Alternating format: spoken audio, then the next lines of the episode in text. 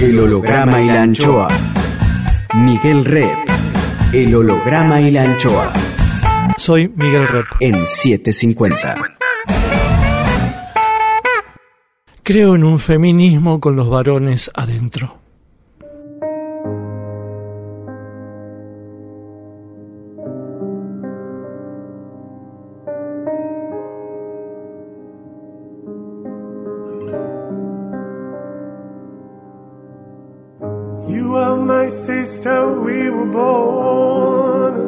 Eres mi hermana. Vos sos mi hermano. There were times we were friends, but times I was so cruel. Vos estás próximo, aunque lejos estás. ¿A cuántos kilómetros estás? I was so afraid of the night. El holograma y la anchoa. Mi nombre es Miguel Rep. that I feared. You lived inside my world so softly, protected only by the kindness of your nature. El holograma y la anchoa. You are my sister, and I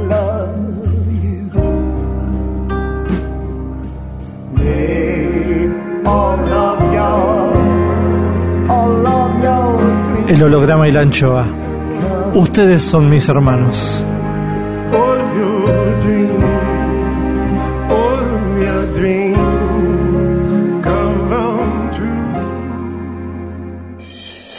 El holograma y la anchoa. Hoy guardamos el aire, el pensamiento de Luciana Pecker.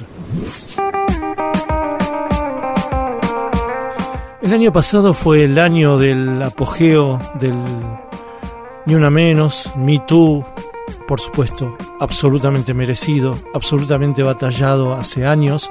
La violencia cunde aún después de estos movimientos. Es una revolución, por supuesto que es una revolución, y las feministas, el feminismo está que arde. Pero el feminismo no es solamente las jóvenes que se empoderaron. El feminismo tiene sus bases, sus fundamentos, su periodismo previo.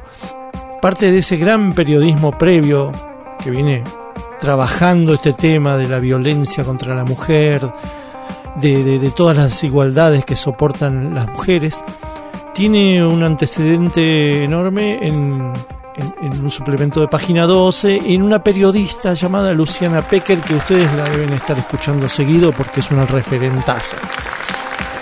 Hoy Luciana Pecker está en el holograma y la anchoa. Vamos a ver si estamos con nuestras preguntas a la altura de los acontecimientos. Luciana Pecker hablando de feminismo, hablando de su libro Putita Golosa, en el holograma y la anchoa.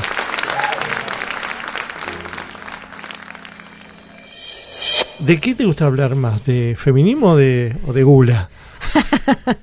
Buena pregunta. Y me, o sea, me gusta hablar de feminismo, no es que no me guste. Pero Ah. bueno, sí, sí, me gustaría hablar más de gula. ¿Sí?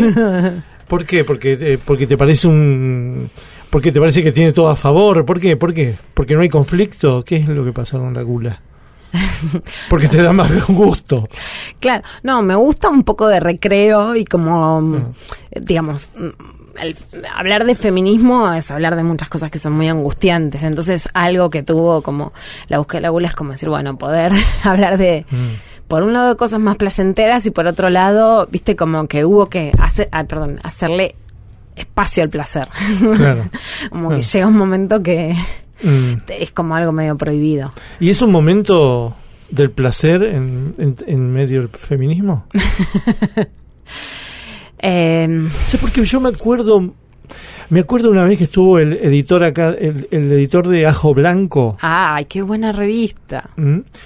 Eh, y él me contaba que en la transición española, él estaba en el bando, digamos, de los libertarios en Barcelona, que perdieron con la transición española, los libertarios perdieron, y que en ese tiempo estaba la movida madrileña y estaban ellos como libertarios. Y que dice que en todo ese tiempo, en el destape sobre todo, después de tanta represión, se volvieron muy compulsivos de los placeres y muy compulsivos sobre todo del sexo. Y que en esa compulsión no había, no había placer. No había placer, había compulsión. ¿Entendés? Qué buena, qué buena conclusión esa. Me quedó siempre eso, como los chicos que vinieron a, a sacarse lo reprimido, a mostrar la rebeldía, pero eso no significa eh, un surfear en el placer, sino que necesitan todo el tiempo, como se necesita, mostrar todo el tiempo el- el- el- la rebeldía, el- lo que estamos haciendo, y a veces Sí. obligados al placer, ¿no? O al goce. Yo creo que eso puede parecerse bastante a lo que pasó en la Argentina también de comienzos de la democracia, me acuerdo de la revista, bueno, El Libertino, Sí. eh, me- digamos, y, y a los cuestionamientos que hacemos justamente tal vez al, en al progresismo o al rock, a quienes venían supuestamente a hacer libertinaje un disco, bueno, de la Versuit que se llamó Libertinaje, digamos, ¿no? Y a los que toman como, digamos, como el sexo, justamente como la única bandera, y que justamente vinieron a decir durante muchos años que el feminismo venía a censurar. ¿no? A censurar el humor, que vos lo sabés, a censurar el sexo, a censurar el placer, etcétera. Entonces, me parece que frente a eso sí, hay un feminismo que se planta en, en muchas chicas de manera natural, o sea, no lo tenés que escribir, lo hacen, ¿viste? La- la- las que escribimos y las que somos más grandes, o en mi caso personal, lo tenés que escribir para poder hacerlo, tenés que hacerte el permiso, como te decía, de abrir aguas, Como ¿no? O sea, yo escribo más de lo que hago, por supuesto, Sí, tengo sí. mucho, escribo y trabajo mucho más de lo que disfruto de los placeres, ¿no? Eso por supuesto. Las pibas, que son las que tienen ese feminismo concreto, me parece que sí toman el placer Más natural. Claro, eh, fluye mucho más, ¿no? Mm. No, eh, Porque no hubo represión en el hogar. Bueno, hablamos de la clase media más que nada, ¿no?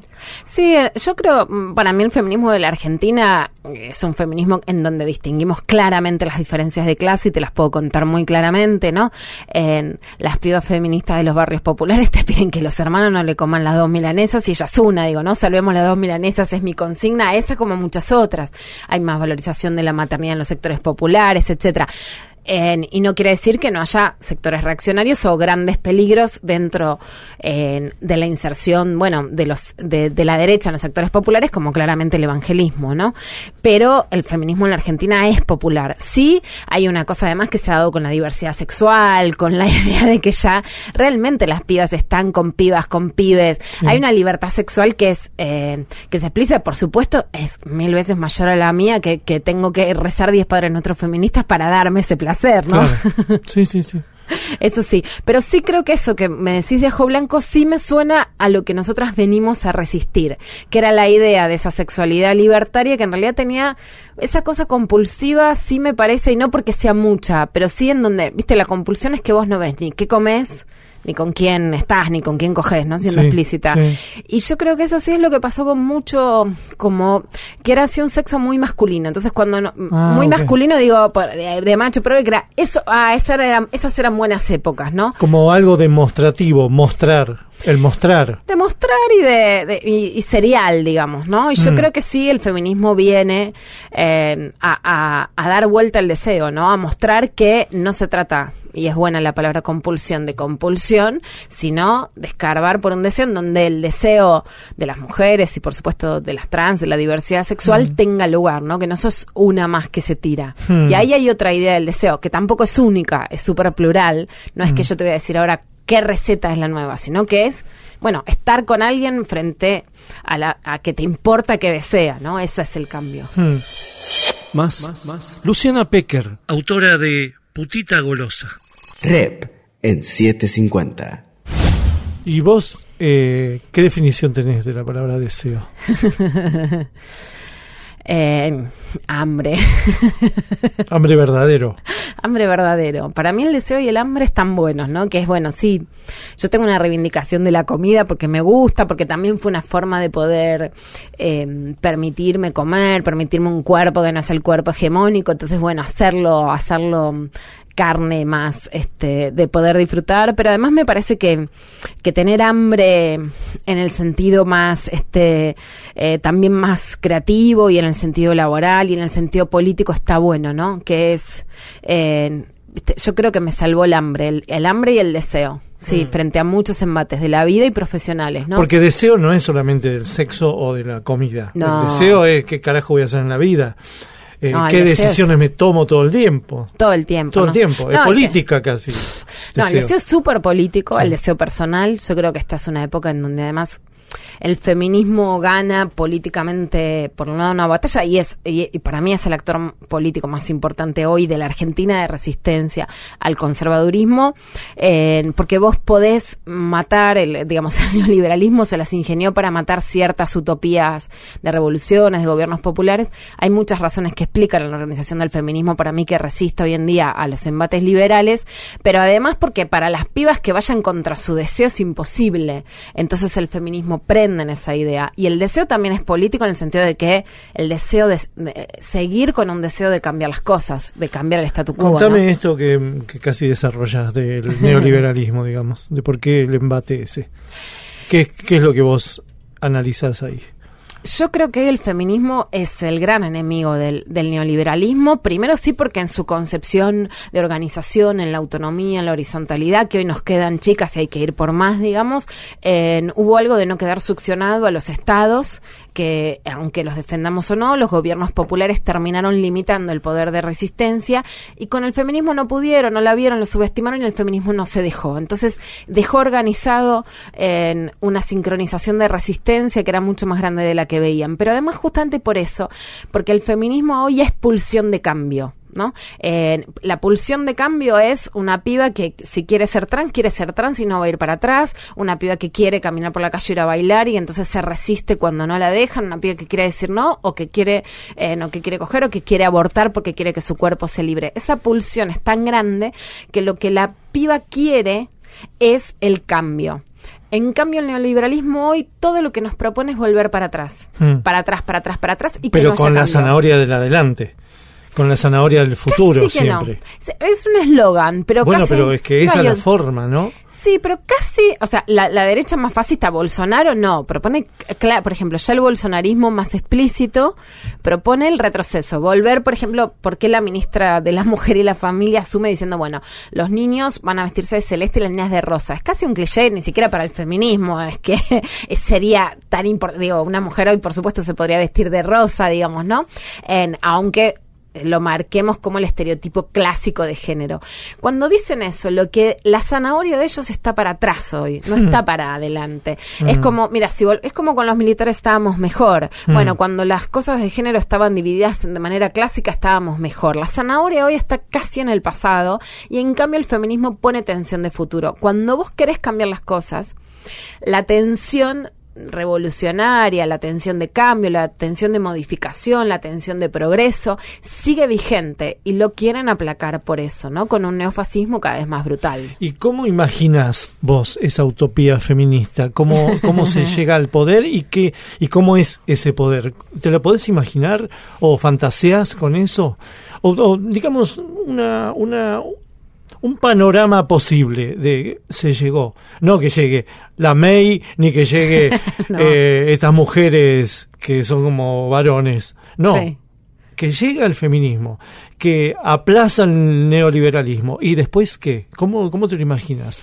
Y sí, es complejo, primero porque soy crítica, entonces todo el tiempo estoy criticando. El feminismo no es un movimiento ¿Qué, critiqui- domado. qué, qué- qué feminismo criticas? Yo critico, lo- por un lado, por ejemplo, hoy soy, creo que todo lo que nos permitió llegar hasta acá nos queda corto, que necesitamos mayor organización, que hoy necesitamos apoyar más a las referentes políticas, que se necesita mayor incidencia electoral, que se necesita apoyar más a las referentes, estés o no, a- a- en, digamos, en ac- acordar sean en ideas. machistas. No, no, machistas no, Ah. no, digo a las referentes feministas, que ya la, la horizontalidad frente a una derecha muy organizada nos queda corta y que tenemos que apoyar a determinados liderazgos eh, y tener más recursos, más estructura, cuidarnos más y menos internas, eso en principio. Entonces siempre estoy como en una idea de, interpelación permanente, o sea, no, no me imagino un feminismo cómodo, decirte, "Ay, llegamos y ya está. Eh, después me imagino claramente un feminismo con varones incluidos, claramente la línea en la que creo justamente como creo en la transformación política, primero que creo en varones con la capacidad de transformarse y en un feminismo que incluya a los varones y lo creo como, como alternativa política al fascismo. Entonces nunca dejaría fuera a los varones y creo claramente en un feminismo con justicia social y menos, menos liberalismo, ¿no? Este, no sé si, si hoy hay modelos revolucionarios viste que aparezcan con una claridad muy muy muy didáctica en el plano de cuánto seríamos capaces de cambiar no, no pero no hay no hay de eso no hay fundamentación de eso? Porque uno lo que ve es la calle, le, digamos, lo mediático, pero siempre hay libros, ¿no? Siempre hay fundamentos, qué sé yo. Toda revolución tiene una teoría detrás. No, eso por supuesto, sí es. Lo más parecido podría ser Chiapas, ¿no? Antirracistas, antimachistas, anticlasistas, eso, anticolonialistas. Y sigue siendo nuevo. Y sigue siendo muy feminista, ¿no? Muy o sea, digo como modelos claramente. Mm. Después, por supuesto, están los países nórdicos con mayor igualdad, pero yo creo mucho en nuestro feminismo latinoamericano, lo comunitario, ¿no? Creo mucho en las raíces. Mm. Este, entonces, bueno, mm. sí creo en un feminismo con una mirada muy fuerte de clase y con, una, con un cambio económico, ¿no? Potente, por supuesto. Mm. El holograma y la anchoa. Musiquita que nos dejó Luciana Pecker. La bicicleta de Carlos Vives.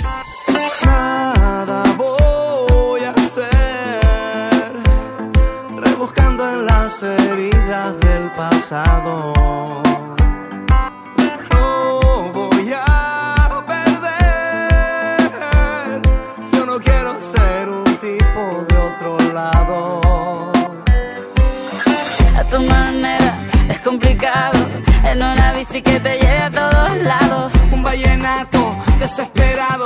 Una cartica que yo guardo donde te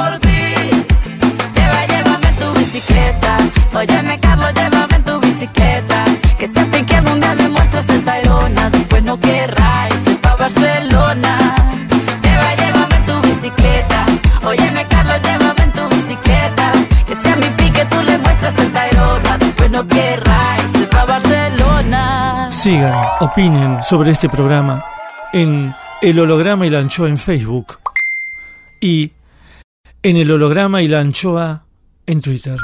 Arroba el holograma y la anchoa. Rep, rep en 750. El recepcionista de arriba. Oh my God. Juicio al invitado. Como todos sabemos, está científicamente comprobado que cuando morimos subimos al cielo, nos reciben para testearnos en el juicio final.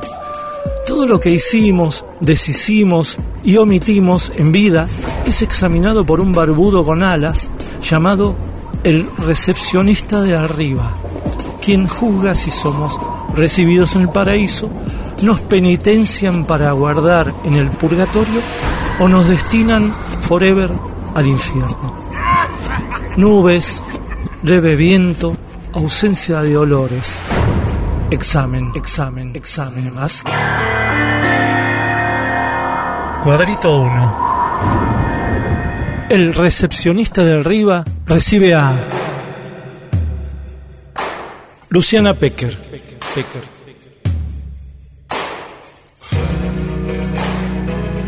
Comienza el interrogatorio. ¿Qué instancia prefiere Luciana para su eternidad? ¿El paraíso, el purgatorio o el infierno? Ay, paraíso. ¿Y qué cree merecer viendo su vida vivida? Sí, el paraíso. ¿A qué persona le dio un beso, abrazo, eh, saludó y ahora que ve la foto se avergüenza? A ver, ¿cuál de muchas? Eh, estoy pensando. El año pasado fui a, a una cena en, en la rural y había unas mujeres más de las de clase alta, ojeras, y cuando me bajé dije, yo no tendría que estar acá, nunca con la soja. Y fue esas situaciones que terminás de atropellar y decís, no, por supuesto que debe haber muchas otras, ¿no? Muchas fotos que, que deberíamos quemar, pero de esa cerquita me, me avergüenzo. ¿A quién quieres saludar, abrazar, conocer si pasa al paraíso? Ay, qué buena. Bueno, Evita, Evita, obvio. A Fidel le tengo un enorme, un enorme, un enorme valor. eh, y seguro, además, que hay, eh, que hay muchas, pero, pero muchas más personas. Pero la verdad que tengo en mi corazón muy fuerte la revolución cubana y cada vez más. El recepcionista de arriba. Rep sigue en 750. 22 mujeres. Por Jorge Tanure. Tengo miedo que mi marido se enoje. Y yo que mi novio vuelva borracho. Me aconsejó la vecina que me fuera lejos, pero no puedo por los chicos, ¿vio? ¿Qué dirá el jefe si le pido el día? ¿Merezco pasarla bien? Voy a hacer que miro para otro lado, pero me parece que entre Cacho y esa loquita pasó algo. Sé que él me cornea feo, pero estoy contando los días para que me lleve a Praga. Allá viene el patroncito. A ver, chicas, a alinearse. El hijo de puta aprovechó la oscuridad. ¿Quién es ese enano mental para decirme lo que me dijo? Otra vez no. Ayer me mezquinó la plata y hoy encuentro mi monedero lleno de billetes. Me pidió que no gaste de más. ¿Qué quiere que haga si todo sube? La Matilde abortó en lo de esa señora de la matanza y casi la sacaron muerta. No quiero. Si uso esa barreta se termina todo y después voy presa para siempre. ¿Barreta y después barrotes? Me contaron que le levantaste la pollerita. Tengo miedo. Yo no. Yo sí. Y yo no. No.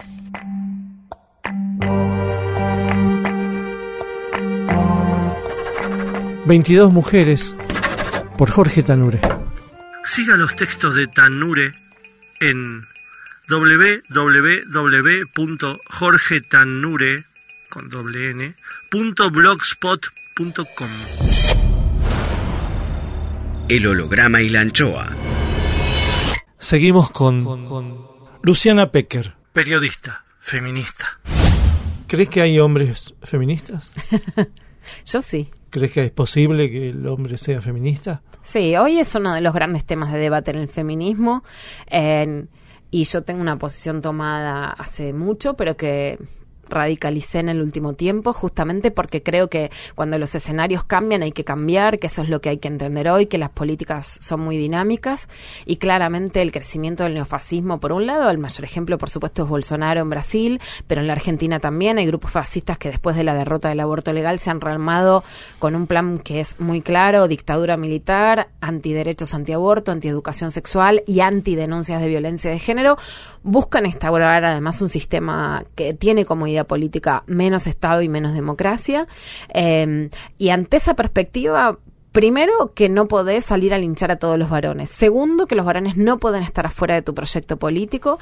Y si pedimos transformación, entonces sí creo que cuando esa transformación se da, bienvenidos. Por supuesto, no estoy hablando de alguien que hipócritamente se llame feminista, pero yo creo en el feminismo como una posibilidad revolucionaria. Entonces, cuando alguien viene, bienvenido. ¿No habría que, que reemplazar la palabra machismo? Porque, digamos, la, la el antónimo de feminismo es machismo y, una cosa es buena y la otra cosa es mala. ¿No debería ser varonismo o algo así? Ya no, no debería haber una palabra que o, quizás no la conozca, porque machismo no tiene nada bueno. Sí, no tiene nada, nada bueno. Pero si existe el feminismo, tiene que existir la, la otra palabra. A no ser que se diluya el feminismo y sea no, humanismo, no sé cuál sería la palabra. No, no, porque el feminismo es igualdad de oportunidades y el machismo no es igualdad de oportunidades. Está bien, pero ¿qué le queda al, al, al varón que no es feminista? Bueno, por eso te digo que yo sí creo que el varón se puede incluir en el feminismo. Es como si vos me decís que no sos pobre y crees en la justicia social, ¿no? Porque sos de clase media. Para mí no es que alguien de clase media no puede entender que la pobreza está mal. ¿No? O sea, entonces yo, para mí no es que los varones se tienen que quedar afuera del feminismo. Después, por supuesto, bienvenidas las nuevas palabras o las nuevas categorías. Sí, por supuesto que creo que algo que está en debate, en, crecimiento, pero que tendría que ser mucho más amplio, que es, bueno, la discusión sobre masculinidades hegemónicas, sí tiene que tomar, no tiene una palabra, pero creo en eso. En estos días salió una publicidad, bueno, de Gillette, que a mí me pareció muy interesante, como cuestionando la masculinidad, cuestionando que los tipos dejen que sus hijos eh, se maten a piñas como forma de, ritual, que, que, acosen en la calle, que haya pandillas que reivindiquen el delito como forma de pertenencia masculina, bueno, y salen los grupos ultramachistas a decir que entonces eso va a matar el instinto, etcétera. Esos son los grupos claramente antiderechos, porque la idea no es solamente de género, que eso es lo que me gustaría que se entienda políticamente. Cuando, por ejemplo, te dicen que si vos le enseñás a tu hijo a que eh, matarse a piñas con los amigos no es una forma de enseñanza y, lo, y los grupos machistas claramente te dicen van a matar el instinto, lo que quieren no es solamente conservar los roles estereotipados de género, como el rosa y el celeste de Bolsonaro. Lo que quieren es generar un aplacamiento del movimiento que intenta hacer cambios, es que nada cambie. Y eso no es solo en, en, cuestiones de género. Quieren que no se cambie la vida política y quieren que de alguna manera legitimar la fuerza, la brutalidad como algo instintivo y que por lo tanto no se va a detener. No se va a detener entonces ponele la brutalidad policial, no se va a detener ponele la matanza entre narcos, no se va a detener algo que viene siendo de esa manera en la humanidad, las guerras, y que entonces dejémosla que siga existiendo, ¿no? Más, más, más. Luciana Pecker. Rep en 750. Creo que el machismo básicamente es conquistador, ¿no? y necesita mostrar y hablar de lo conquistador que es. Creo que es, es, un resumen la palabra conquistador. Tanto el boludo que va y dice me cogí tantas minas, como el que anexó cierto territorio, o el que, no sé, el que va ganándole a otro, ganándole a otra. Y me parece que es conquistador. ¿El feminismo debería ser anticonquistador? Es una muy buena pregunta. Sí, la conquista tiene toda la. Por eso me gusta como llevarlo desde lo sexual hasta lo, político, ¿no? Toda la idea, bueno, de, de, Colón, de venir, de conquistar, ¿no? De descubrir lo que no existía. El machismo. Napoleón. claro. Eh, Hitler. Eh, pero estoy pensando eso, digamos, cuando, viste, cuando se hace el cuestionamiento, que no es que descubriendo de América, y pasa lo mismo, ¿no? Que es como, bueno, descubrimos a las mujeres, ¿no? Sí, desfloramiento de América sería, ¿no? El conquistador dice, desfloré, toma, reina, desfloré Nosotros existíamos antes de tu descubrimiento. Eh, Mira, ahí sí hay muchos feminismos, digamos, pero alguna vez de hecho que he usado la palabra conquista me dicen está mal y creo que es cierto. Eh, creo que hay un feminismo que puede ser más imperativo y más imperialista eh, en- y es cierto que es el que menos me gusta en lo personal, ¿no? Porque Pero ahí ¿qué, también qué- hay qué ejemplos tenés de eso? No, puede ser desde lo económico y liberal, ¿no? Desde lo que pasa cuando el W20 quiere eh, hacer un, un empapelado de feminismo a políticas neoliberales, eh, hasta lo que termina pasando con recursos que son buenos, pero que, bueno, sí, por supuesto, se nos agotan, como el cupo femenino, que yo considero que ha sido motor de un montón de revoluciones, pero que hoy en el Senado, con una cuota muy alta de mujeres, eh, perdimos el aborto legal, hasta, por supuesto, digamos, determinadas políticas. Pero además sí podría ser que el feminismo sea muy duro y entonces vaya, o sea muy antivarones, entonces sea muy imperativo en ese sentido, ¿no? De muy autoritario, o muy linchador, ¿no? Como que ahí se parece al machismo. Para mí se parece, no es el que me parece, mira, mira, mira la, la sensación que yo tengo. Siempre me gustó el feminismo porque estaba en el lado de los perdedores. ¿Entendés? Y no me gusta cuando algo pasa al lado de los ganadores, ¿no?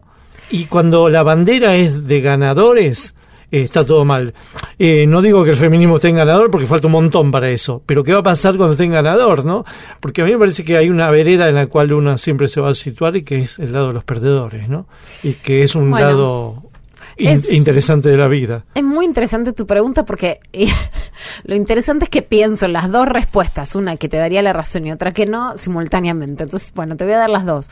Es que no hay, no es binario tampoco, ¿no? No, Las no cosas son matices, ¿no? Pero creo que hay dos cosas interesantes. Por un lado, que cuando decimos nos gustan los perdedores, hay algo como en el canto más progresista de América Latina. Hay como una ensoñación nostálgica con perder, con lo chiquito. Yo creo que en algún lugar el feminismo hoy puede resistir porque tenemos una sed ganadora que está buena. ¿Viste cuando decimos la palabra empoderada? Está buena no querer perder, digamos. No querer ser más perdedores o perdedoras. Creo que en algún sentido eso es parte de esta sed que no se deja derrotar por el liberalismo. No, no, no queremos seguir siendo los derrotados o las derrotadas. Esa parte la, la convoco más empoderada, más aguerrida, menos, menos nostálgica y está buena. Yo coincido en una parte que es que sí, em, digamos, hay algo que cuando vos cambias determinados escenarios, yo también siento un corazoncito que siempre va por el lugar de los más débiles. Entonces, bueno, cuando algo está muy ligado al poder, en general también tengo la intuición de correrme y miro la debilidad en determinados factores y eso algunas veces me está pasando Pero es, ahora, es como un defecto que tenemos nosotros los progres, ¿no? Puede ser. Hay una sensibilidad. Digo, lo que sí es cierto es que no me interesa, por ejemplo, un feminismo que salga a linchar masivamente varones, ¿no? Y si hay algún varón que en alguna situación puntual quede en un lugar de debilidad, porque fue criado con el machismo y después es puesto en un pelotón de fusilamiento sin que las, los hechos ameriten que eso eh, sucede, digo, estoy hablando metafóricamente, no de una pena de muerte, por supuesto, no avalo Mm. Sí, ni en la sí, Argentina existe. Es cierto que tengo cierta sensación de que no me interesa, digamos, em, de que tengo empatía con el lugar de debilidad y que me interesan otras otras herramientas, ¿no? Eh, pero también hay algo que hay que tener muy en cuenta, es una palabra que dije hace muy poco, no vamos ganando, ¿no? Como cuando los militares nos decían No, en Malvinas, en no vamos ganando, nos falta mucho en realidad. No, aparte hay que esperar las reacciones que van a ser Las reacciones son muy espantosas. virulentas. Van a ser ya espantosas. están y son muy bravas de ¿no? torear. sí. Eso es así. Y, la- y es verdad también que las revoluciones tienen que cargar, cargan inocentes también. ¿Qué va a hacer? Pero es así. Solo Bueno. cambio. eh, es la, la historia de la humanidad te lo cuenta. No todo es limpito, no todo está bien fregado. Va a pasar, va a haber injusticias. ¿No? Bueno, yo creo mucho en eso. Yo, eh, bueno, te contaba y compartimos el, el diario.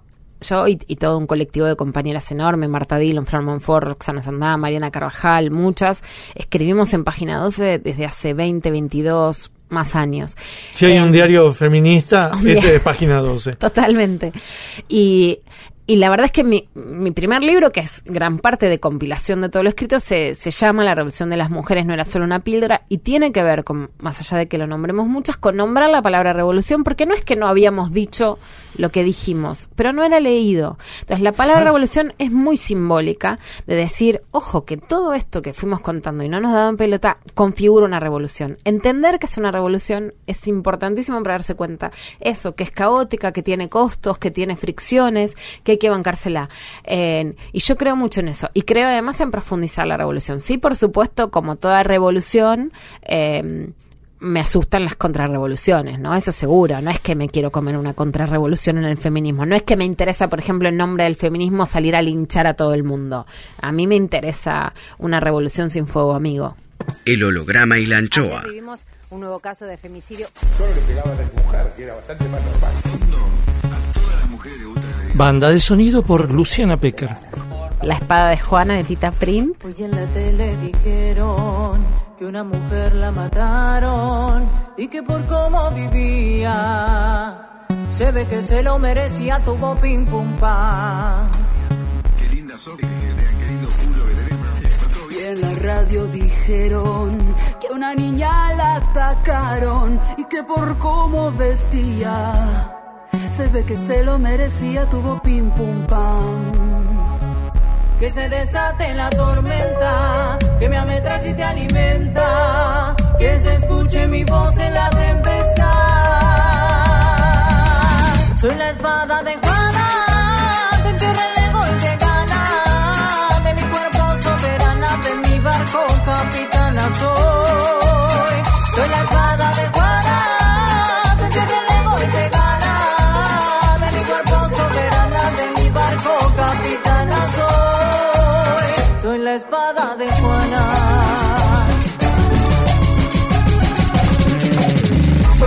Como embajadas. Somos la boca sangrante de una mujer golpeada y te regalo mi amorcito. Mi furia como una espada, ten cuidado.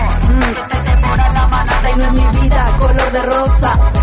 No nací para ser ni tu madre ni tu esposa. Y revivir de los cuerpos de nuestras hermanas en nuestro legado. Y pim pum pam, se termina el patriarcado. Soy la espada de gana. De mi cuerpo soberana, de mi barco capitana soy.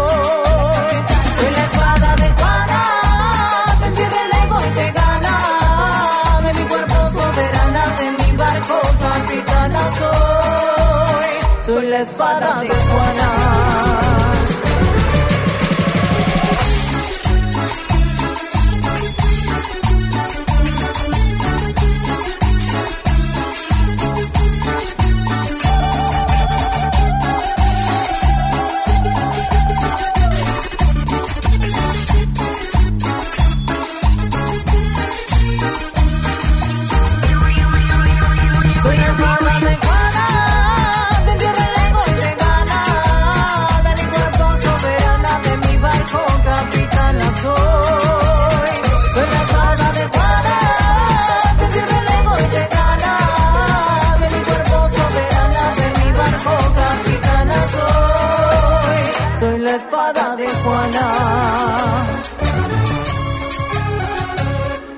El holograma y la anchoa. Horarios luminosos en tiempos oscuros. Rep sigue en 750. El recepcionista de arriba. Oh my god. Juicio al invitado. Hay gente que espera entrar en el paraíso, pero hay muchos en el paraíso que esperan que entre cierta gente. Cuadrito 2. Continúa el interrogatorio a Luciana Pecker. Pecker. ¿Ha sido en vida soberbia? No, ¿Ha sido en vida celosa? no, ¿Envidiosa? no. ¿Dilapidadora? Sí, ¿Avara? no, ¿Ambiciosa? No. ¿Procrastinadora? Sí, obvio. ¿Violenta? No, pero cuando venís de una familia violenta tampoco tenés la violencia del todo afuera. ¿Violentada? Sí. ¿Mentirosa? No, alguna piadosa. ¿Racista? No, ¿Optimista? no, gustaría. ¿Pesimista? Creo que soy más pesimista que optimista. El recepcionista de arriba. Rep en 750. Volvemos con Luciana Pecker, periodista, feminista. ¿Hay feminismos distintos según eh, las divisiones etarias, digamos, de los 15 a los 20, de los 20 a los 30, a los 30 al 40 y así? ¿Vos cómo lo cómo describirías esas Yo creo que sí, yo, yo le doy bola a las diferencias etarias. Bueno, hablé de la revolución de las hijas y estoy escribiendo ahora sobre eso, eh, que no tiene que ver tampoco con una idealización a la juventud, No, pero no, no. Yo te, te digo que me describas incluso con sus pros y sus contras de cada grupo etario, ¿no? Claro. Bueno, sí, yo creo que, por ejemplo, claramente este el, feminismo de las más grandes tenía dos consignas que era la violencia de género más clásica y las pibas más jóvenes en un primer momento, pero que hoy serían entre las 20 y las 30, llevaron el tema del acoso callejero al primer lugar de la agenda, muy enojadas con el acoso, en que no era un tema que teníamos en agenda en primer lugar, ¿viste? Vinieron y lo impusieron las chicas. Yo siento que es, bueno, esto va por acá, ¿no? Eh, después vino el tema de los colegios, de las pibas cuestionando los modos de actuar de los colegios, de los preceptores, eh, y eso generó un feminismo muy empoderado de las más chicas, claramente, que después se suma todo en la marea verde, la consigna del aborto legal me parece que une generaci- generacionalmente absolutamente. Las pibas más chicas, por supuesto, son más radicales, tienen la prepotencia de las hijas, que es que te interpelan, te cuestionan, van por más. Eso es hermoso y yo creo que también hay que entender eh, que eso se tiene que combinar con la madurez, la experiencia y la organización de las más grandes, ¿no? Y Mm. Hay otras también diferencias etarias, ¿no? Por ejemplo, el femicidio que, siempre denunciamos más clásico era el de las parejas o exparejas y hoy en el femicidio de las más jóvenes que llega un 30% en Argentina y para darte un dato claro, en España que tenemos la misma población, más allá de que tienen menos femicidios, solo eh, hay, digamos, en la Argentina el año pasado hubo 60 femicidios de jóvenes. En España en un año solo puede haber 7 femicidios de jóvenes y ni siquiera por cifras oficiales. Porque en España la violencia de género no existe la palabra femicidio y no está vista como que puede ser de alguien que no es pareja o expareja. La mayoría de los femicidios de las pibas que salen a bailar, que es el caso de esta semana, es el caso de Melina Romero, el caso de Micaela García, los casos Araceli Fules más emblemáticos, son femicidios latinoamericanos y de jóvenes. Vos, por ejemplo, refugios o tratamientos para noviazgos violentos, no prevenís la muerte de Melina, de Micaela, de, de las pibas que salen a bailar, de las fanáticas de los boliches, como las llamamos en contra, bueno, de una nota muy estigmatizante de Clarín. Y ahí tenés que tener, por ejemplo, políticas, tenés un problema de jóvenes y tenés que tener políticas para jóvenes. Y las pibas que te reclaman, eso, goce, poder salir, poder ir a bailar y te lo reclaman fuertemente, ¿no? ¿Y cómo es el feminismo de clase alta? el, el feminismo de clase alta se viste un poco mejor. tiene más camisa. No ha tenido mucha entrada en la Argentina. Argentina tiene un feminismo de clase alta, no es que no existe. Intentó instalarse mm, más que nada en la Argentina, más claramente con el W20, la cumbre. Se pueden acordar porque, porque ligamos un feriado y las calles estuvieron cortadas, que fue el G20, pero antes de eso se hizo una cumbre W20 que era una cumbre de género casi nadie se va a acordar porque en la Argentina no tuvo repercusión, casi no tuvo repercusión mediática y no tiene repercusión popular. Por eso no es que no exista, pero en la Argentina no es el feminismo que tiene mucha cabida. ¿Por qué? Porque la Argentina no tiene una tradición de ONGs fuertes. Tiene ONGs, pero no son fuertes. Nunca la Argentina fue un país que financie, como en Europa, que como tienen plata ellos financian ONGs, ni como era el país más pobre de América Latina, nunca fue financiado fuertemente. Hay financiamiento, pero reducido, no hay un financiamiento masivo.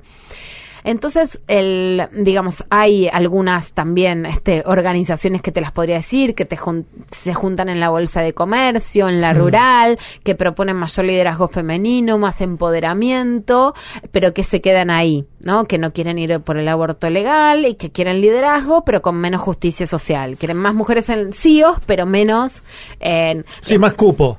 más cupo de liderazgo, pero sin bajar las cuestiones de clase. Existe, pero no es el más fuerte en la Argentina. ¿Y cómo es el feminismo de los pañuelos celestes? No, eso no existe.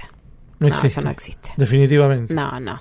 No, no, hay algo, por primera vez el año pasado, que a mí me horroriza, algunas diputadas intentaron decir que podían, más que ser feministas, defender los derechos de las mujeres sin defender el derecho al aborto. Eso no existe en principio, filosóficamente, no hay feminismo. El feminismo tiene que tener el, el- el tema del aborto. Sí, sí, no hay feminismo sin derecho al aborto, seguro. Es buenísimo esto que decís. Es No, no, clarísimo. no, porque en, en una marcha feminista puedes encontrar pañuelos celestes. No. no, podría ser que lo que sí pasó es que... sí, porque las reivindicaciones de las más chiquitas, que me decís que. No, las más chiquitas van por, el, van por el aborto o el bullying más el acoso callejero. Bueno, hay de, sí el- pasó, el pañuelos celestes chiquitas hay. Sí, mucho menos y mucho y mucho menos autónomo, digamos, ¿no? De hecho fue, bueno, muy muy impactante como hicieron entrar el pañuelo verde en las escuelas. Sí, por supuesto, muy adoctrinado por los colegios católicos subvencionados en la Argentina que, que generaron rápidamente una organización porque finalmente la derecha es una organización. El mandato además de los encuentros de mujeres en Argentina es por el aborto legal y estamos hablando de una democracia de 60.000, 90.000, 50.000 mujeres reunidas, así que le doy valor declarativo a los encuentros de mujeres y sí que, digamos, sí pudo pasar en algún momento que alguna víctima o madre de, de víctima de un femicidio diga no estar de acuerdo con el aborto legal. Bueno, esa posición puede ser respetable, pero quienes creemos que hay que terminar con todas las violencias también con la clandestinidad del aborto. Mm. Más. Luciana Pecker. Rep en 750. ¿Pasará de moda el hecho de que una piba de 16 pronuncie todo el día la palabra sororidad?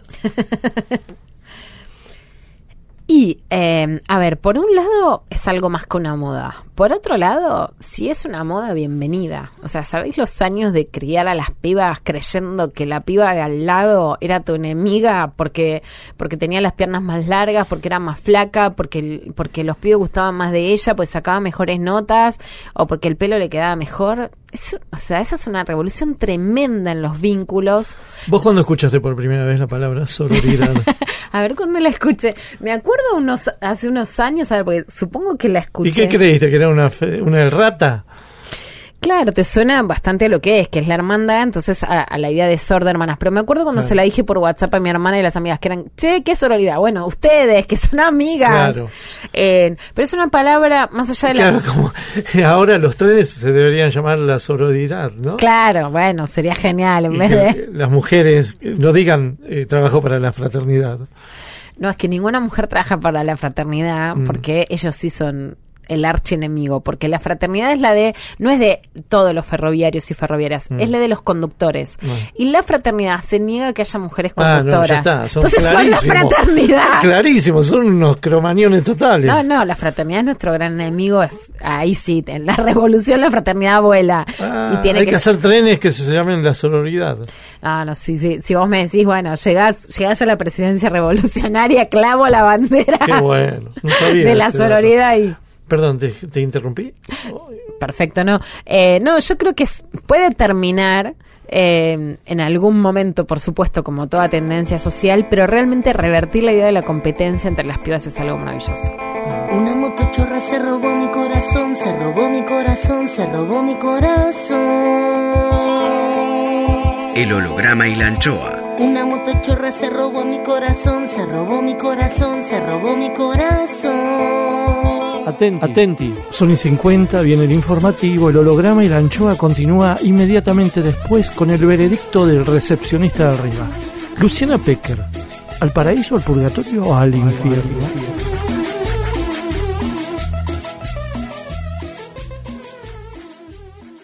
Miguel Rep tiene aire.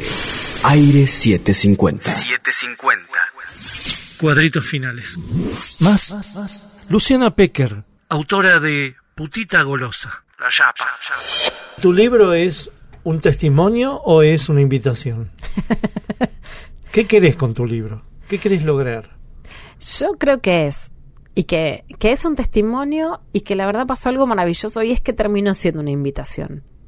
Eh, terminó siendo, lo digo especialmente por las repercusiones más allá de la cantidad de libros, en, en algo que pasó que es increíble, que es mucho más de lo que yo me esperé y que especialmente tiene que ver con, bueno, con algo hermoso que pasa hoy, que es la devolución en las redes sociales. Y hay, Ah, por ¿Cómo es ejemplo... eso? ¿Qué, qué te pasa? No, tengo más de... En, digamos, en otras, en, en, en Twitter también, pero básicamente en Instagram, que yo no tenía y que me hice por mi hija, por Calu Rivero, de, de quien me hice amiga luchando, y por Vero Lorca, por amigas. Bueno, me llegan más de 20 mensajes por día. Y hay todo un fenómeno que es De Instagram. Sí, de pibas mandándome historias sacándose fotos con el libro. Muchas con comida, muchas de viaje. Pibas son pibas. Pibas son pibas, bueno, por supuesto mujeres. Entonces ahí sí, lo que, o sea, la invitación fue tomada como me muestran la torta y el libro, el viaje y el libro, con el novio y el libro, con los hijos y el libro, con empatas en el balcón y con el libro. Y yo te la foto digo, ¡ay, qué rico! ¿Qué es? ¿Qué? O sea, la verdad es que terminó siendo una invitación que justifica una rica merienda, una rica cena, un buen vino. Terminó siendo eso y es, bueno, por supuesto. ¿Hay hermoso. alguna comida que te guste mucho porque te hace mal? Eh, me hace mal es que me engorde, que no es que me... No, pero eso no es hacer mal. No, Me haga mal. No, sabes que nunca tuve eso. No tenés fobia, ¿no? Bueno, dijiste mantener col no te gusta. No, pero, pero es que no me gustan muchas cosas, sino que Mm. lo que me gusta es como como que me gusta mucho, me resulta ¿Y el alcohol, con el alcohol cómo te llevas? Ah, lo que pasa es que no tomo alcohol, pero porque no me gusta. Ah, ah. Ah, no Ah, ¿y sos el tan porro? libertina. ¿Y el porro? ¿Y el porro? Y el porro tampoco, tal vez es por eso que mi sublimación es más por la comida. ¿Y pero fumaste tabaco? No, tampoco. Tampoco. No, No, soy no. mucho más aburrida de lo que parezco. Totalmente. soy un poco aburrida y tal vez por eso es que me gustaría serlo menos.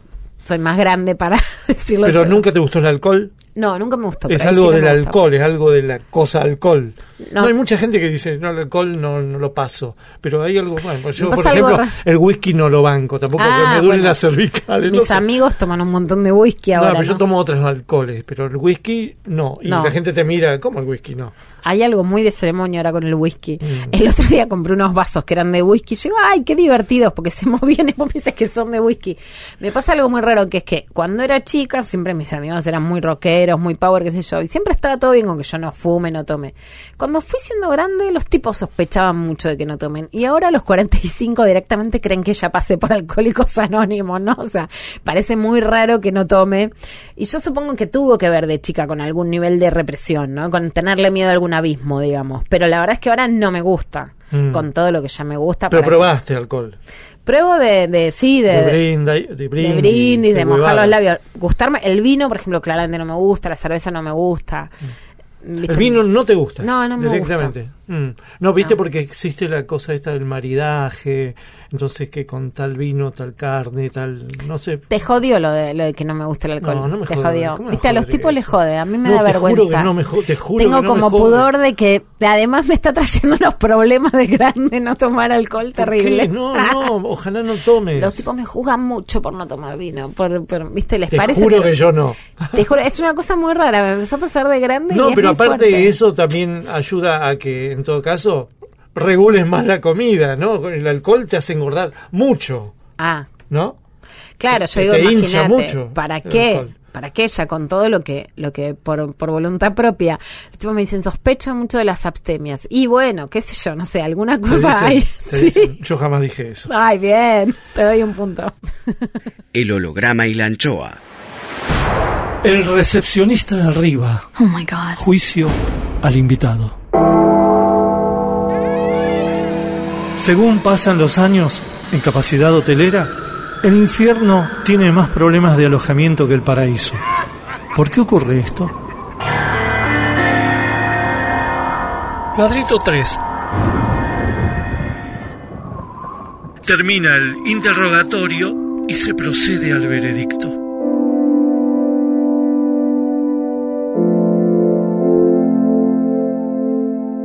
¿Cuál fue su pecado personal preferido? Ser gorda. ¿Cuál fue el pecado que no perdonó en los demás? Uf. Em, no cuidarme. ¿Le ha quitado el novio o la novia a alguien? No, pero pequé algunas veces de no ser moralista y tal vez demasiado ¿Se murió rebelde o dócil? Rebelde. ¿Qué le faltó por hacer? Mm. coger más, ser un poco más feliz, y estar un poco más de vacaciones.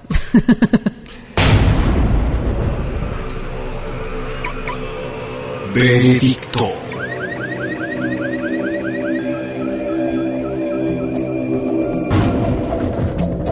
Calibrando pacientemente las respuestas de la señora periodista a nuestro interrogatorio y observando en sus meditadas e impulsivas palabras una vitalidad atropellada, una lucha dulce, mucha comprensión y obcecación, coherencia, cierta frivolidad, que son herencias del hoy y del ayer, por todo esto, y advirtiendo que este juicio se hace en plena etapa revolucionaria feminista, sentenciamos a Luciana Pecker al purgatorio. Purgatorio. Purgatorio.